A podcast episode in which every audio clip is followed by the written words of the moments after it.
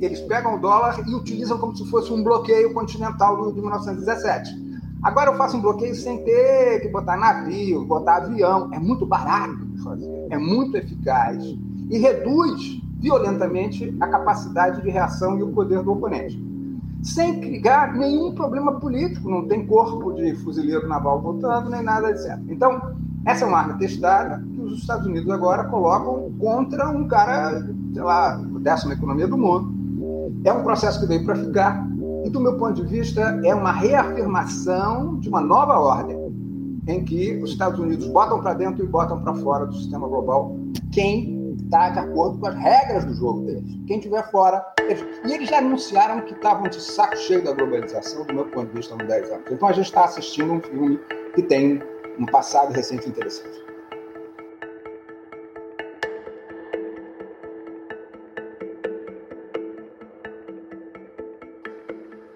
Olá, sejam bem-vindos a mais um episódio do nosso programa Missão Desenvolvimento, um podcast feito, realizado pela AFBNDES, Associação dos Funcionários do BNDES, e gostaria já também de convidá-los para assistir os outros programas que vocês podem achar nas redes sociais.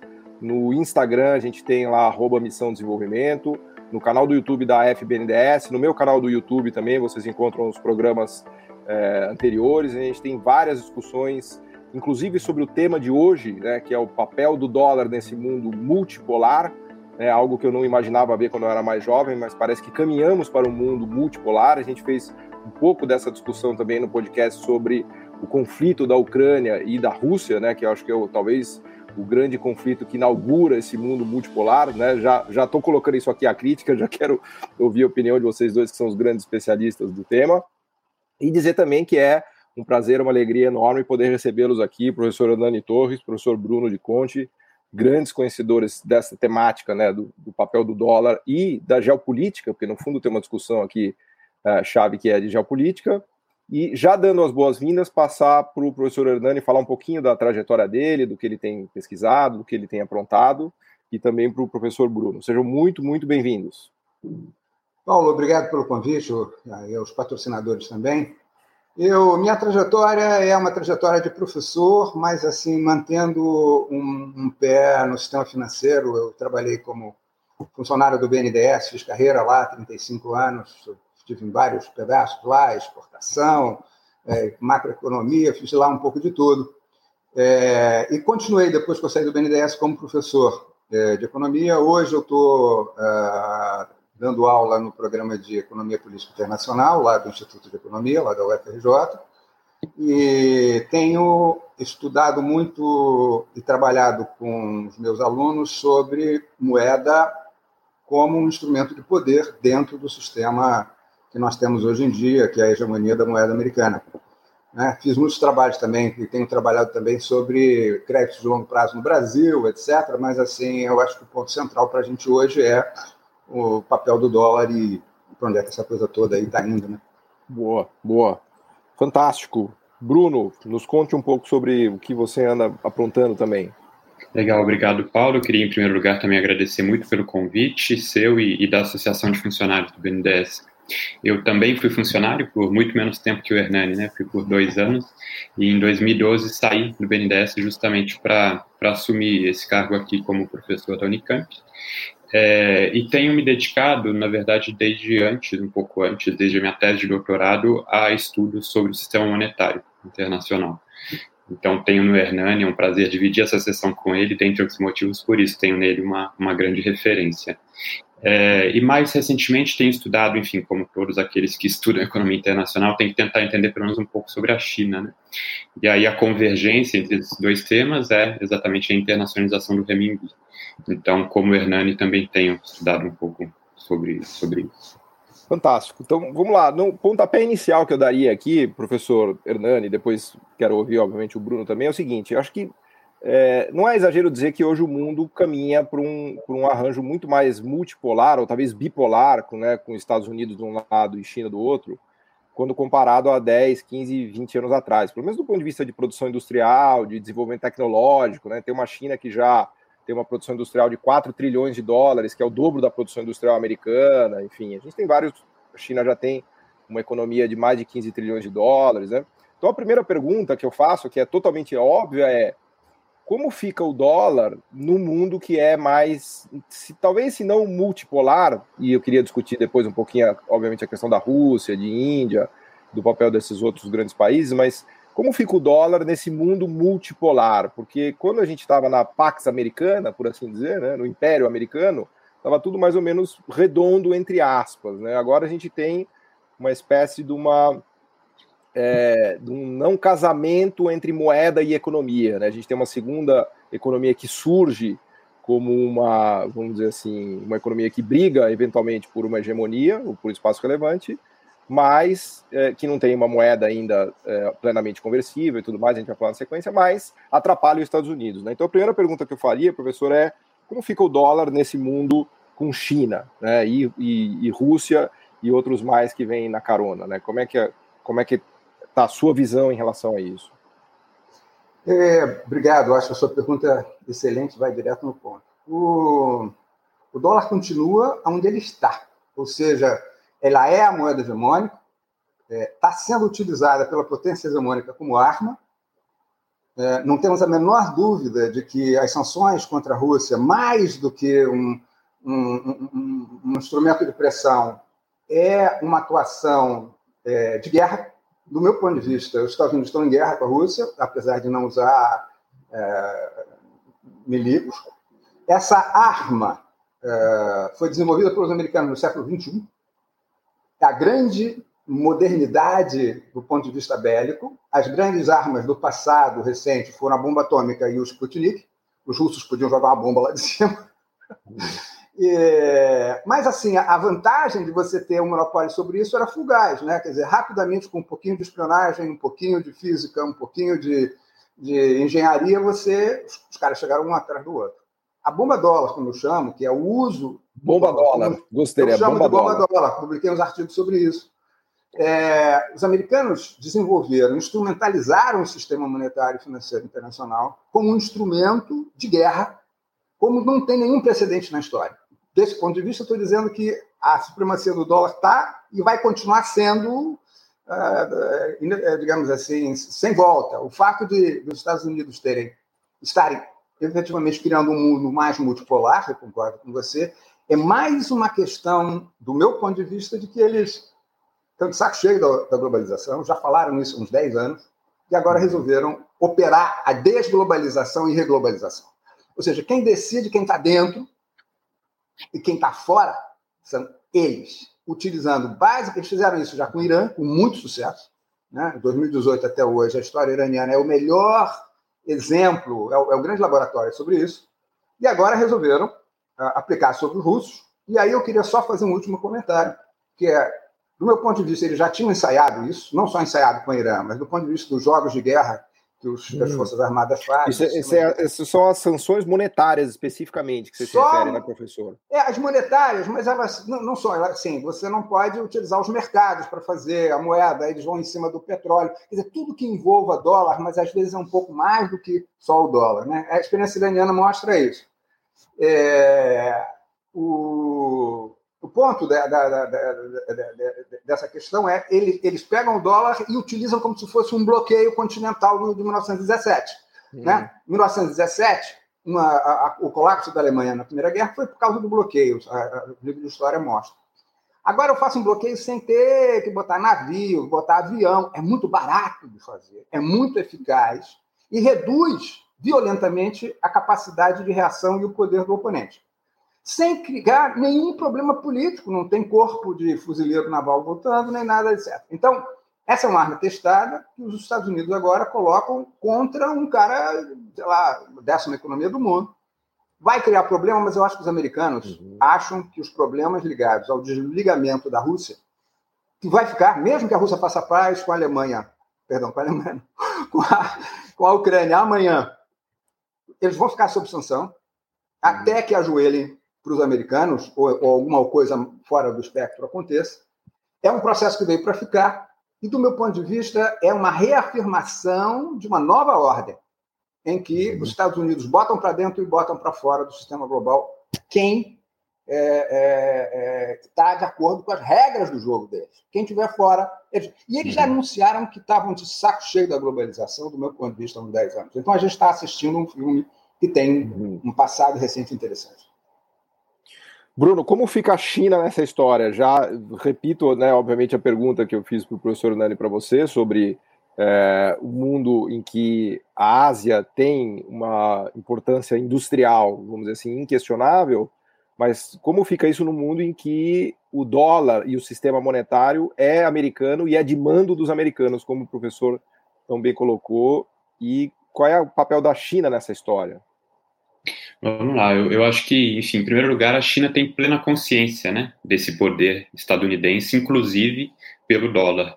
É, a China sabe profundamente, como é, disse o, o Hernani, que moeda é poder, né? que moeda não é simplesmente é, a escolha pelas moedas a serem usadas nos mercados internacionais, não é uma escolha livre. Né? Tem economistas famosos, ganhadores de prêmio Nobel, que dizem que é um processo darwiniano né? a escolha de uma moeda nos mercados internacionais, ou seja, as moedas competem em pé de igualdade, as mais fortes sobrevivem. E não é bem assim, evidentemente, o contexto atual e, enfim, a história mostram muito claramente que por trás da moeda tem estados, né? e tem interesses. E a China sabe disso, em primeiro lugar. É, e vem fazendo o seu jogo, né? Vem fazendo o seu jogo é, de forma mais acentuada a partir da crise dos subprimes. Então, em 2009, numa declaração muito interessante, o presidente do, do Banco Central chinês à época, é, veio a público e declarou é, sobre a impertinência para o globo, né, da gente ter um sistema monetário é, baseado simplesmente no dólar e, portanto, a pertinência do ponto de vista da estabilidade, etc., de termos um mundo plurimonetário, enfim. E vem, vem desde então é, com um arsenal de, de, de, políticas públicas no sentido de tentar reduzir um pouco a dependência do dólar e aumentar é, a internacionalização do renminbi. Então, conscientes, né? Cientes de que as guerras são jogadas também nesse âmbito. É, e, e com algum logro, né? Com algum sucesso quando a gente olha os dados mas é, esse processo do renminbi ele é muito interessante porque ele mostra justamente que, que, a, que, a, China hoje já é um player diferente do que era 10, 20, 30 anos atrás, portanto tem tido algum sucesso na internacionalização do renminbi, mas é interessante porque mostra também os limites desse processo, de forma muito, muito clara. Então, você falou há pouco, né, o tamanho do PIB chinês em, em paridade por de compra já é o maior do mundo, é algo como 15% do, do PIB global. É, mas a moeda chinesa é usada nos mercados cambiais globais, do total do turnover, né, dos mercados cambiais globais, simplesmente em 4% das operações. Hum. É, enquanto o dólar é usado, é, isso o Hernani sabe, e você, Paulo, deve saber, mas talvez quem, quem esteja nos assistindo não saiba, em algo como 90% das transações globais, em um dos lados da operação, tem o dólar, né? É, e, e, isso não vem sendo abalado nos últimos anos. Essa pesquisa do, do, do BIS é trienal, esse ano a gente vai ter uma nova pesquisa, mas isso não deve se alterar. Então, a diferença são, são, são moedas ainda qualitativamente distintas. Né? Eu estou jogando dados aqui, mas para mostrar que ainda existe uma diferença muito grande qualitativamente entre o que é o dólar e o que é o renminbi. É, enfim, ter, teria dados para reservas internacionais, para diversos outros aspectos, mas revelando, na essência, que a China tem sim conseguido internacionalizar sua moeda, não é pouco que eles estão fazendo de, de, de enfim, 20, 10 anos para cá, é, mas, mas, com limites muito grandes, sobretudo porque o uso ainda é preponderantemente regional, o uso para comércio ainda é preponderantemente entre empresas chinesas, né? É, e, e, o uso é, é ainda muito, pra, muito mais para comércio do que, digamos, para é, o uso da, da, moeda como, como reserva de valor, por exemplo. Né? Então, tudo isso para dizer que, que a China sabe do jogo que está sendo jogado, está fazendo a, a, o, seu, o seu papel, mas não consegue se livrar é, plenamente dessa, para usar uma expressão do Prasad, um economista indiano, dessa armadilha do dólar. Né? É, Então, hoje tem, tem uma, uma, moeda que se internacionaliza, mas que está tá muitos degraus abaixo, é. né? E, e, não, não, não oferece, concordo com o Hernani, é, nenhum, não, não há nenhuma possibilidade no curto prazo de. É, de isso, eu queria de... até eu queria explorar, antes da gente entrar na coisa do, do conflito da Rússia, que eu acho que. E até queria também pedir para o professor falar um pouquinho do Irã, como um teste anterior, mas antes disso, eu queria ouvir a, a, um pouco a visão do professor Hernani também sobre a China, porque assim me parece que o que a China está tentando fazer é uma espécie de contradição em termos, porque ela tem uma conta capital fechada e tem uma moeda não conversível. Isso é da lógica, tem sido da lógica de desenvolvimento da China, pelo menos até agora foi assim.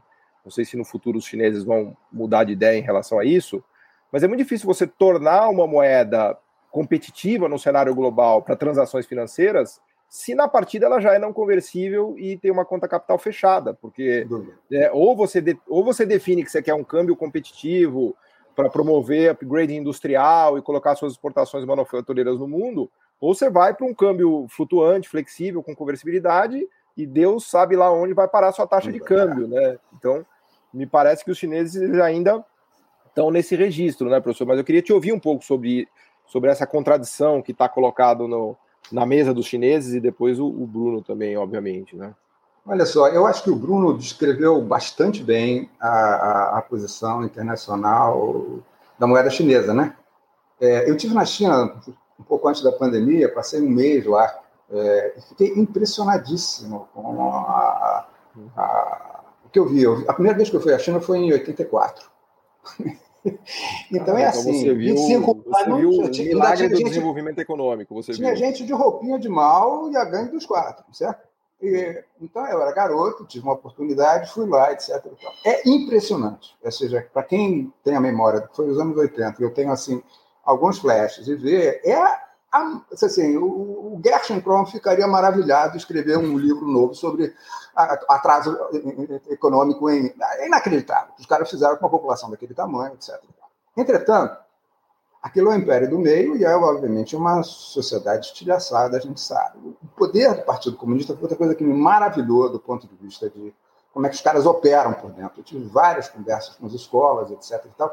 Política industrial por dentro do Partido Comunista é um negócio que eu nunca tinha pensado. Eu já conheci o caso japonês que era por dentro das empresas e por dentro dos ministérios. Parece com a gente. Hum. Eles operam por dentro, é um negócio interessantíssimo, uma coisa completamente nova. Agora, a legitimidade... Então, O partido, o partido tem membros no conselho das empresas, né? Tem membros do... Tem, do, é, mas assim, o prefeito, o prefeito da, da cidade alinha na política industrial.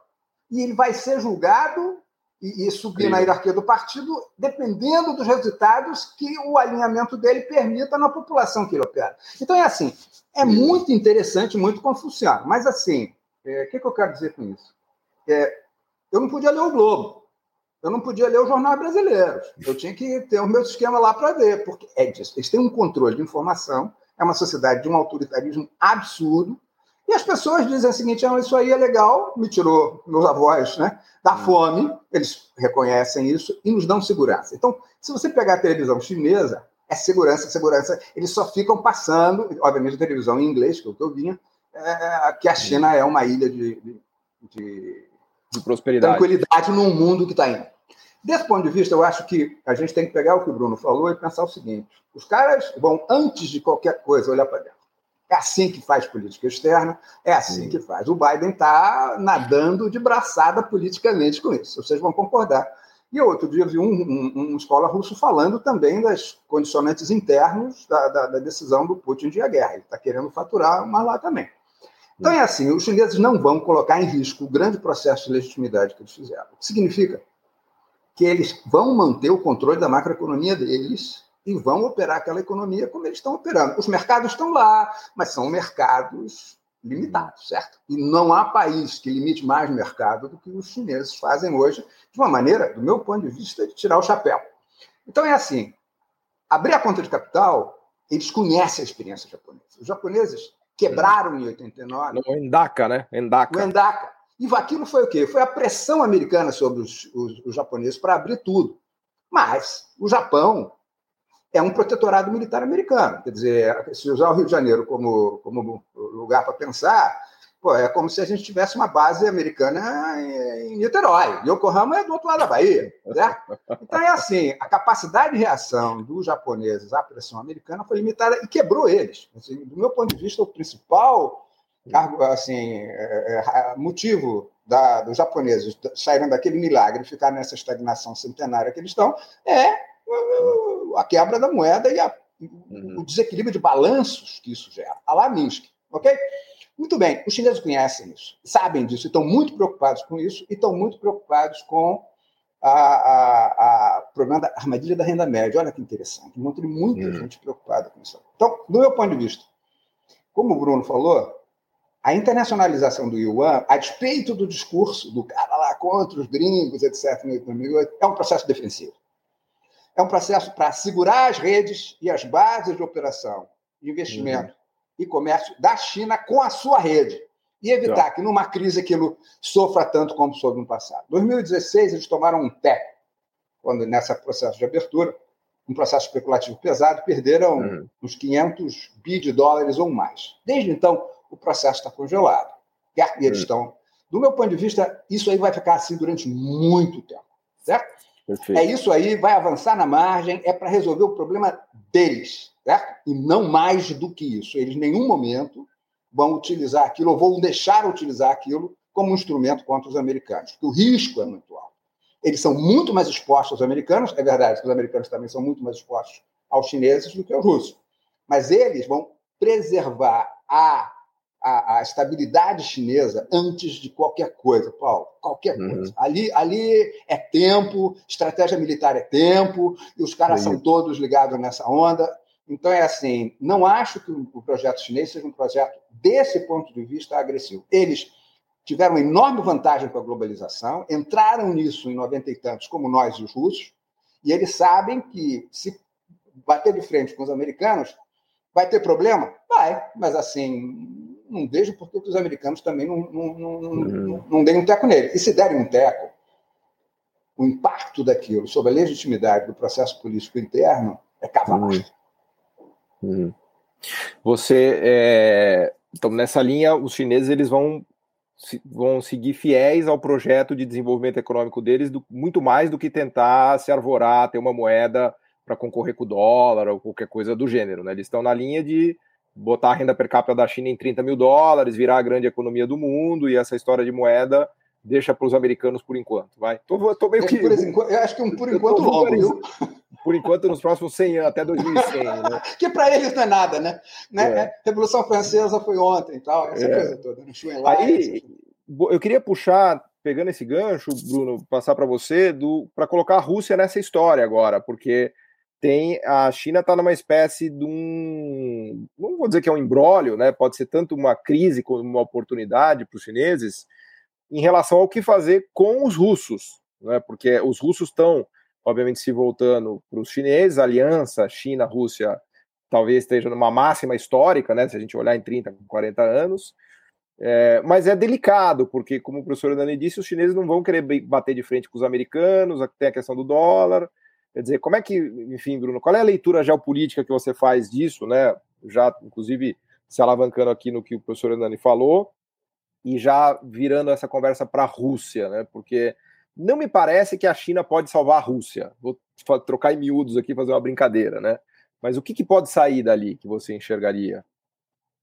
Vamos lá, essa pergunta é importantíssima, difícil de ser respondida, né? Mas é, eu acho que, a despeito das pressões, a China ainda está numa posição relativamente confortável. Na verdade, eles se é se assentam sobre uma política externa que não é de hoje, né? uma política externa tradicional chinesa de, da, da, não intervenção, né? pelo menos em teoria, da não intervenção nos assuntos alheios.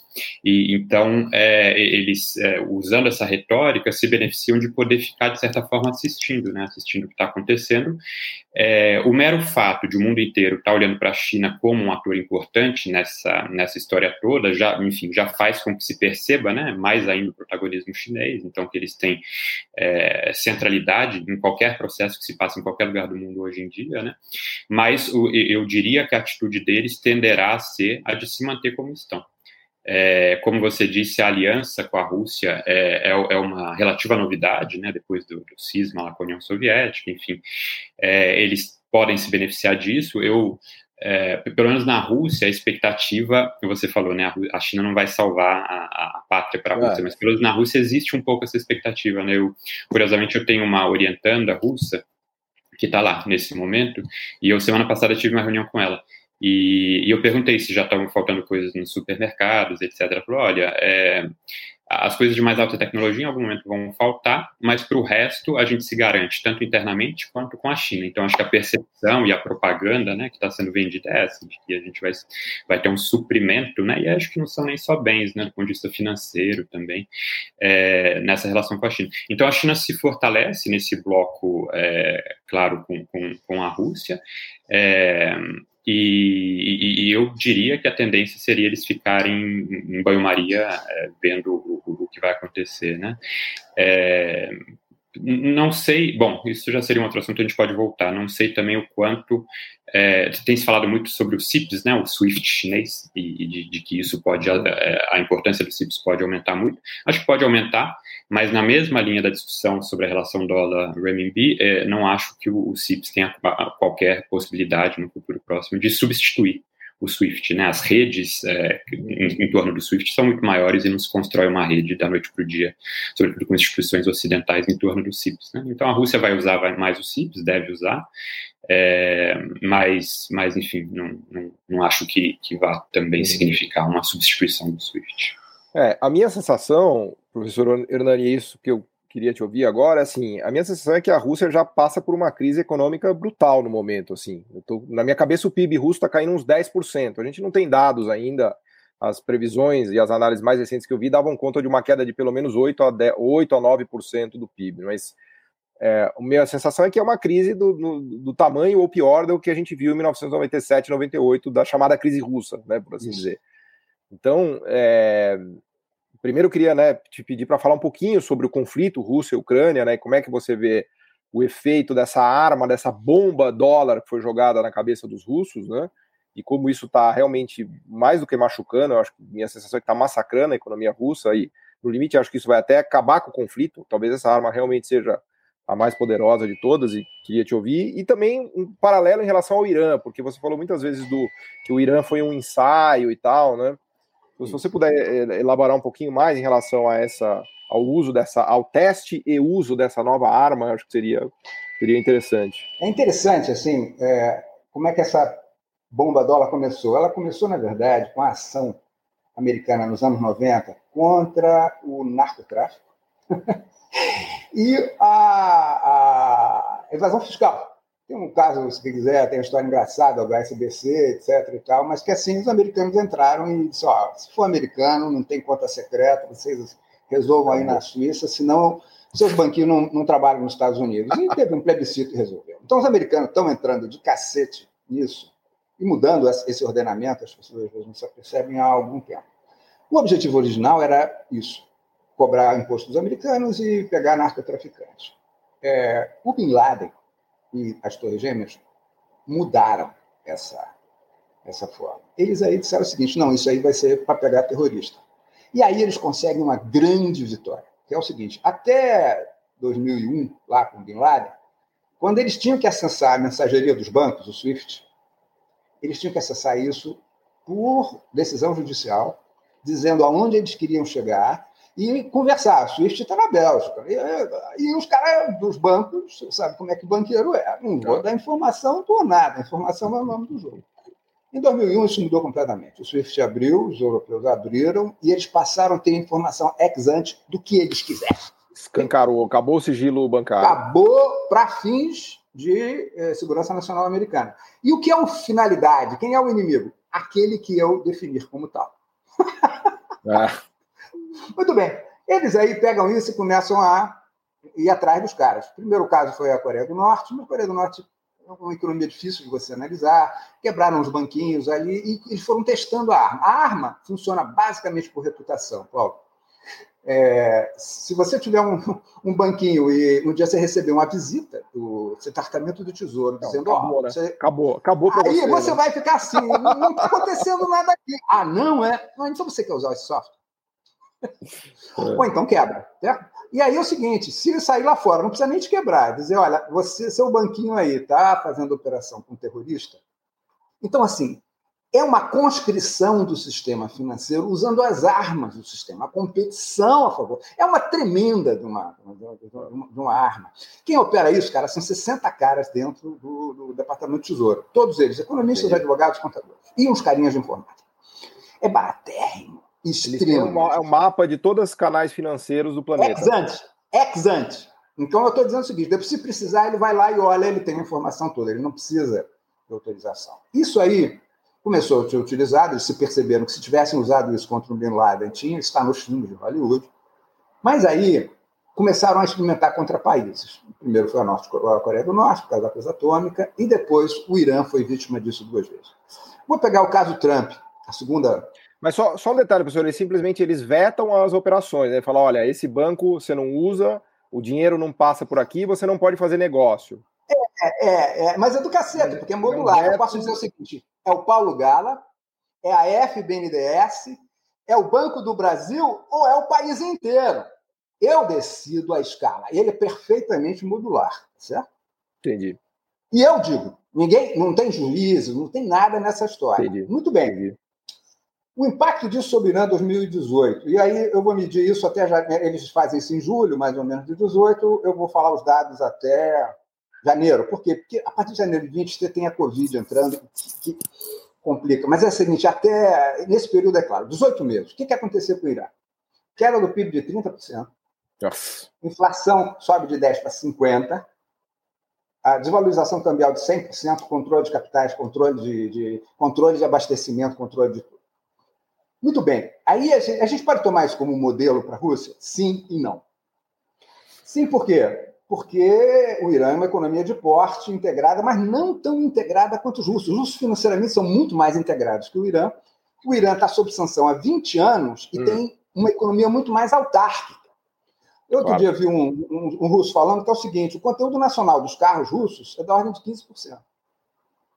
O que significa que a, a, a base de produção está fora. É. Então, eu... Aí tem a É, dependência da tecnológica do maquinário russo de escavação, de mineração. Tem muita tecnologia dos alemães que eles dependem dos europeus, né? Isso. Eu acho que eles estão mais expostos desse ponto de vista do que Sim. os iranianos. Então, do meu ponto de vista, eu acho que essa amiga aí do, do Bruno está otimista.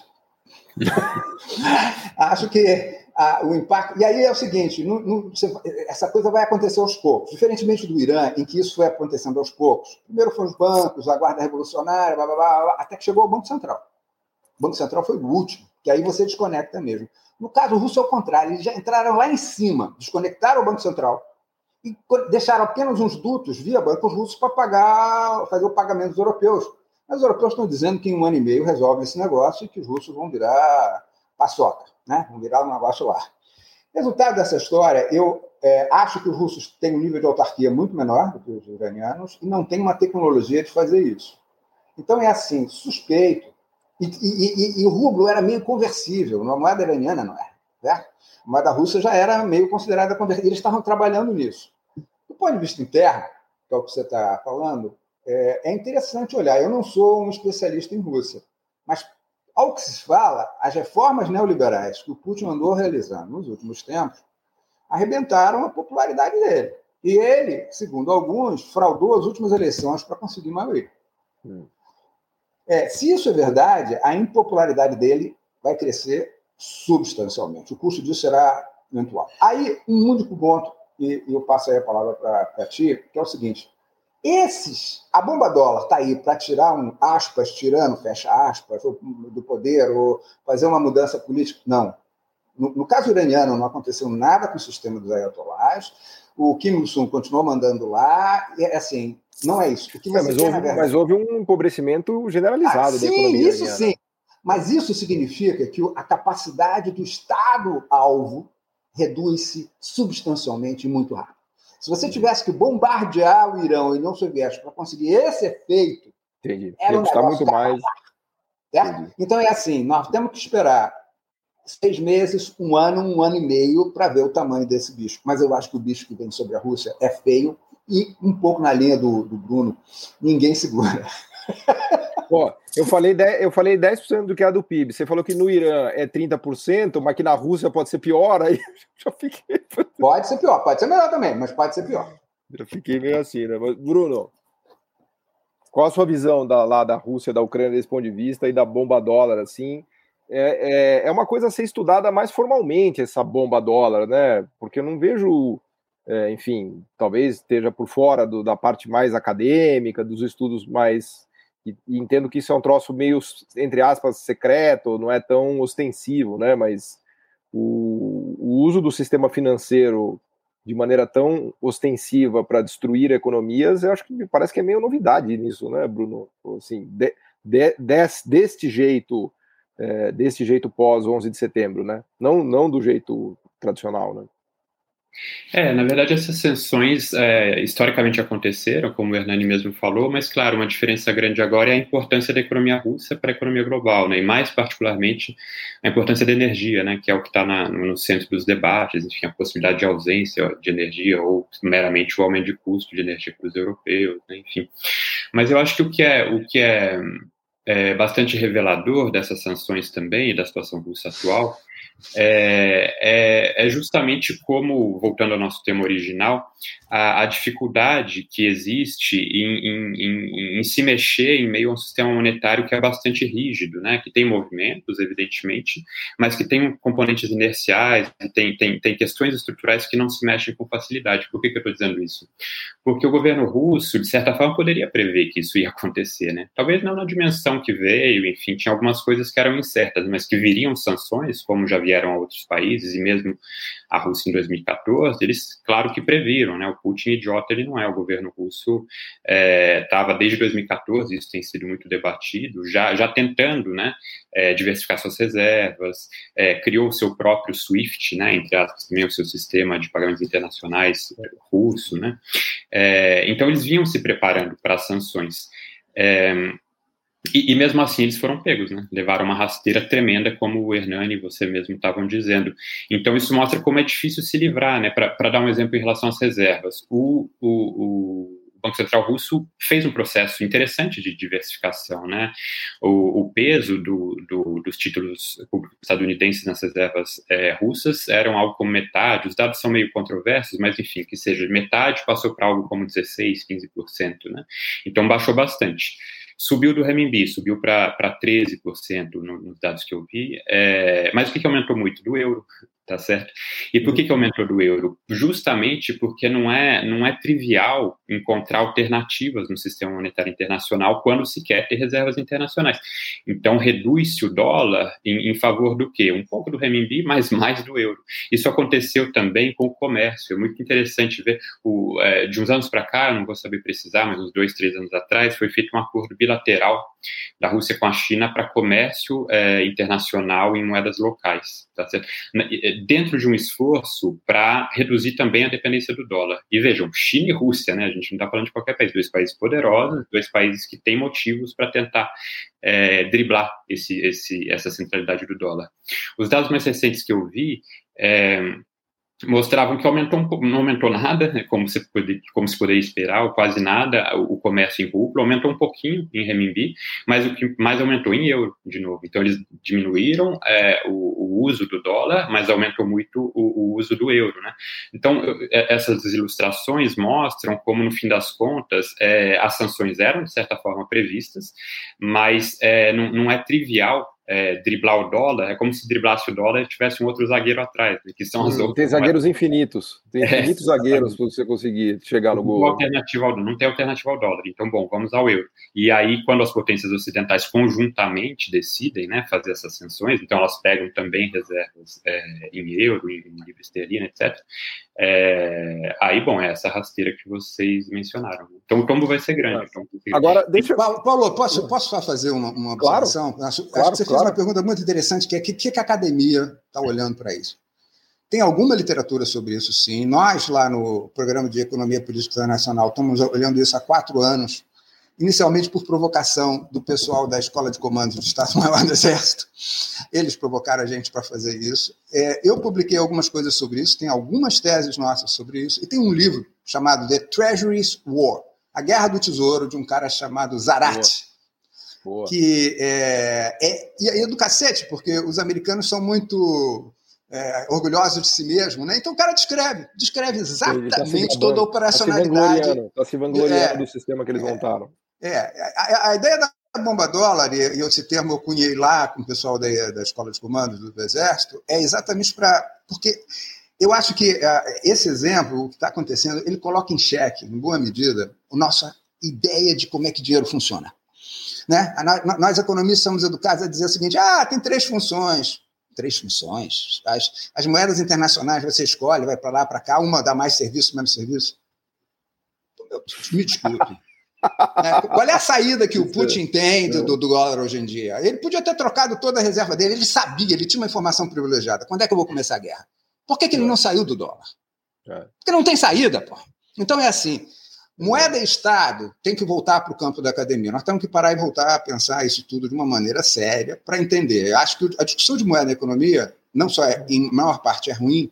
Ah, toda, eu estou falando isso porque eu fui professor de moeda e bancos durante anos ensinei muita porcaria para os meus alunos, mas assim, nós temos que sair fora dessa esparrela, e eu acho que tá, esse é o momento. Como é que a gente entende isso? Que alguém vai e usa moeda? Que negócio é esse? Os economistas despolitizam, mano. A moeda é uma criatura do Estado. Então, como é que a gente faz? E aí, só para fazer um marketing acadêmico, eu diria o seguinte: tem que chamar para dentro dois grandes autores que estão fora. Um é Hyman Minsky, para entender que moeda não é só meio de pagamento. Tem duto financeiro para tudo que é lugar e tem uma literatura ótima sobre financial planning, coisas dessa gênero. A segunda coisa vem da EPI, que eu acho que é Susan Strange, que analisou... De quem? Desculpa, fala de novo, de quem? Susan Strange. Susan Strange. Strange. Tá. Susan Strange é uma das grandes cabeças da economia política internacional e ela, junto com a Conceição, foram as duas pessoas que chegaram em 80 e disseram o seguinte: olha, esse negócio da decadência americana, do fim da hegemonia do dólar, bullshit, como eles falam nos Estados Unidos. O dólar está aí e isso tudo é uma afirmação do dólar. Do meu ponto de vista, nós continuamos no mundo da Susan Strange, ou seja, o que nós estamos vendo é uma reafirmação do dólar a lá 1970, o dólar onde os americanos estão redefinindo a geografia e a operação do mundo e aí é o seguinte, o mundo ricardiano das vantagens comparativas, de todo mundo botar o seu à disposição, acabou. A política agora é central na operação do, da economia internacional. E aí isso requer um novo entendimento de moeda. Fantástico. Isso já dá. O Trump já foi um sinal disso, né? E acho que a coisa realmente foi num, foi num crescente. Infelizmente, a gente está chegando no final dessa conversa que está fantástica, maravilhosa, mas eu não queria deixar de abordar um tema que está totalmente ligado a isso, né? Que na verdade é esse tema, que é a questão do pagamento do petróleo russo, da energia, do gás em rublos que seria uma tentativa, vamos dizer assim, do Putin né, de dar alguma resposta, né, ou até meio que brincando aqui nos termos que a gente está falando, ele está meio que levantando a mão e falou: oh, a gente também tem moeda. Na verdade, eles não têm moeda, eles têm dó, eles têm energia e petróleo e estão querendo fazer dizer que isso pode ser lastro para rublos. Né? O rublo passou a se valorizar um pouco no mercado depois dessas medidas. Mas queria te ouvir um pouco, Bruno, em relação a isso, depois o professor Hernani infelizmente a gente está acabando, mas acho que esse é um tema que a gente tem que, tem que falar aqui também, que eu acho que ele é a chave de, de tudo isso. Né? É, é, um, é, uma jogada interessante, né? Na verdade, como um 6, né? Ele recebeu um truco e pediu 6. Mas, mas tem sua. Ele não tem limite. nada na mão. Exatamente. Tem seus limites também, né? Então, é, evidentemente, o que ele está tentando falar é bom. É, se vocês precisam do nosso produto, então que usem a nossa moeda, né? Mas aí, justamente por trás da moeda, tem também os sistemas financeiros que, que, que, que, que dão acesso né, a essa moeda. Então, não, é, não é trivial, evidentemente, para os compradores é, europeus terem acesso a rublo, e aí, justamente, o, o Putin tenta se beneficiar em função disso. Daí, ele teria é, acesso privilegiado aos fornecedores desse rublo, digamos assim. Mas é, não sei o quanto de, de, viabilidade existe nessa, nesse, nesse seis que ele pediu, né? Acho que a tendência é que fique mais no plano da, da desse, dessa briga retórica também. Não sei o que o Hernani diria. Olha só, é, tem um, tem, tinha um filme do Peter Sellers que eu gostei muito de ver, não sei se vocês viram, chamado Rato que Ruge. Já ouviram essa? que é a história de um paizinho europeu que declara guerra depois da Segunda Guerra Mundial aos Estados Unidos para ser objeto do Plano Marshall, porque então é o seguinte, é o rato que ruge. Ele, o, o Putin está numa situação complicadérrima do meu ponto de vista. É, eu acho que os russos são do jogo, é, são potência militar há séculos e só tem estratégia. Não acho que os russos entraram nisso. É, a, sem, sem, sem, ver as consequências. E, e, e eles tinham noção do que estava acontecendo com, a, com, a, com o Irã. Então, assim, eles tinham que ter feito esse ensaio, saber que essa ia ser a grande resposta. Não tinha, assim, se eles não fizeram isso, eu vou dizer o seguinte: eu vou ficar muito surpreso e mal, vou ver muito mal os estrategistas russos. Que até Mas você acha que foi coisa. um tiro no pé, Hernani? Porque está custando caro para eles, de, né? Depende. Do ponto de vista geopolítico, é, é uma afirmação do russo dizendo o seguinte: eu estou no jogo internacional. Eles já tinham feito isso na Síria. Os americanos saíram e disseram: então eu vou botar ordem nesse quareta. Eu vou botar ordem. Eu também vou civilizar os muçulmanos, apesar de ser ortodoxo. Se a gente fizer um, uma coisa meio eh, religiosa, eu acho que existe. né? O apelo do cristandade a botar ordem no mundo, eles são cristãos uhum. ortodoxos. Muito bem. É, isso de quebrar as regras do jogo americano, que é a regra do jogo do mundo, Hum. uhum. e é uma questão de, de, de afirmar a sua autonomia política com relação ao que está aí pelo menos há 20, 30 anos, assim, uma audácia enorme. O Hitler fez isso em 1940 e ganhou a guerra. Fez isso em 41 contra os russos, perdeu a guerra. Então é assim. Ele não pode, os russos não têm como não ter feito esse ensaio, é, prever que isso custa coisa a fazer. A ideia de colocar o rublo me parece que é o rato que ruge. Por quê? Porque ainda existe, é interessante, eles tiraram o Banco Central da Rússia, tiraram os bancos russos, mas deixaram alguns bancos assim para fazer o duto de pagamento. Se eu entendo, o, o, Banco Russo vai acumular reservas. Porque é o seguinte: os caras vão pagar em euro, vão pagar em outra moeda. E aí alguém vai ter que fazer a conversibilidade do euro para rublo. Então os caras podem emitir rublo. Legal. Isso vai fazer com que a demanda. É, eu, eu, como eu acho que isso poderia operar, vai fazer com que a demanda para os rublos fora da Rússia, porque eles estão com controle de câmbio, segure a taxa de câmbio deles lá, dê um, dê um auê no câmbio.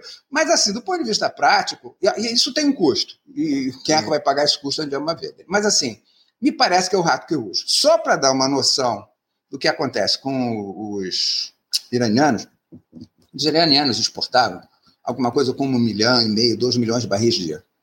Hum. Ou mais. Talvez mais um pouquinho. É, os americanos mandaram todo mundo parar de, de comprar petróleo iraniano. Uns dos caras que continuaram comprando foram os chineses.